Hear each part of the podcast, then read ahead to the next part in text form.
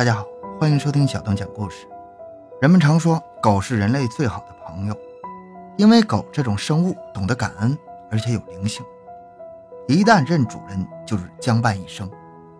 有些狗狗在表达忠诚的时候，还会采用另外一种方式，那就是复仇。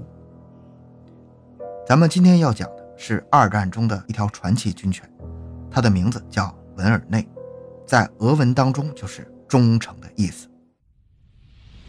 回到现场，寻找真相。小东讲故事系列专辑由喜马拉雅独家播出。在德国发动闪电战突袭波兰之前，紧张的局势已经一触即发了。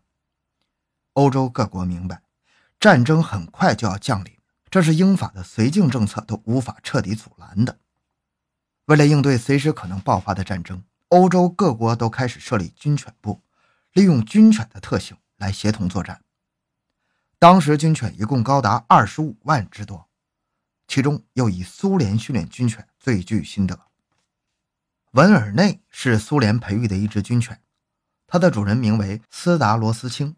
在苏联卫国战争爆发前，他带着文尔内一同来到边境哨所服役。斯达罗斯青是位很温和的士兵，很喜欢读书，而且跟温尔内的关系特别好。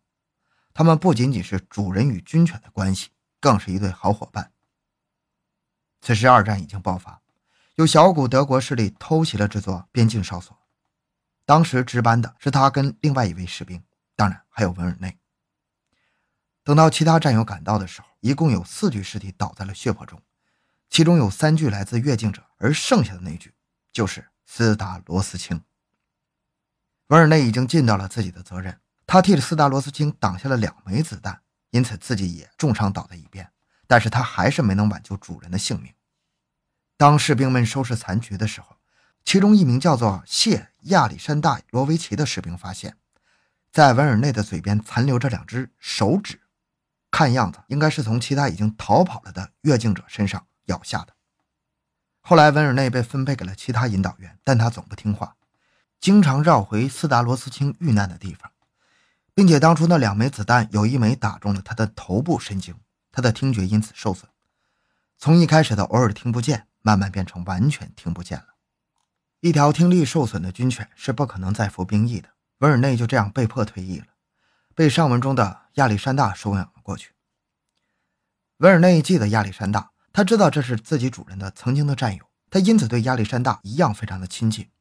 虽然已经聋了，却非常聪明，能够根据口型看懂简单的指令。后来，苏联军队攻入了德国柏林，二战欧洲战场以德国战败结束。亚历山大因为军功成了勃兰登堡省中的一座小镇的卫戍司令，维尔内也跟了过来。时间一晃，来到一九五零年，维尔内已经十来岁了，在狗中已经算是老年的了。再加上他受过枪伤，所以老得非常厉害。有一次，亚历山大在街上遛狗的时候，发现维尔内行动非常反常。他焦急地在空中不停地嗅来嗅去，而且四处打转。就在亚历山大不知道发生什么事情的时候，他看到了维尔内的双眼，那原本因为年迈已经浑浊了的双眼，突然明亮了起来，眼中充满了仇恨。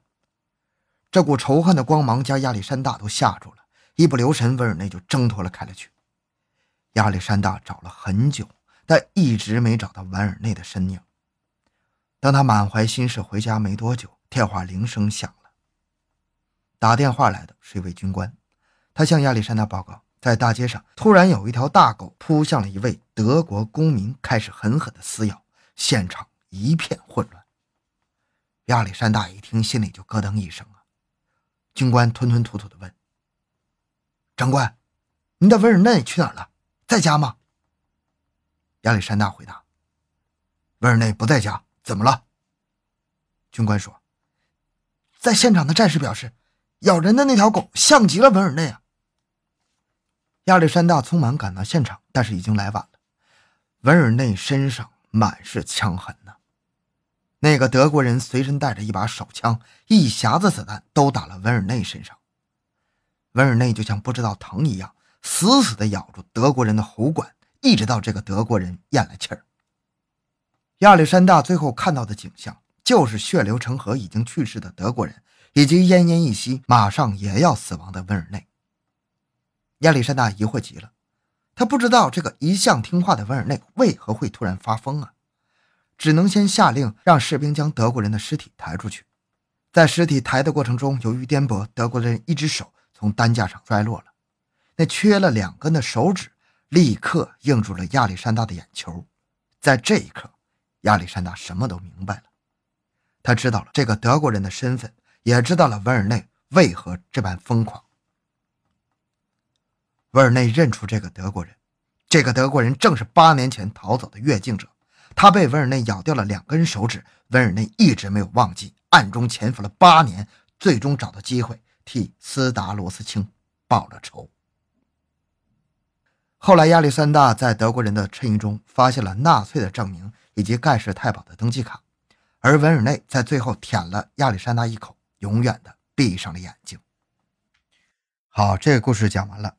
嗯，这期故事有点短哈，但是这个故事我非常喜欢，所以就放在这里，希望大家也能喜欢。喜欢小东的朋友，请多多打赏，咱们下期再见。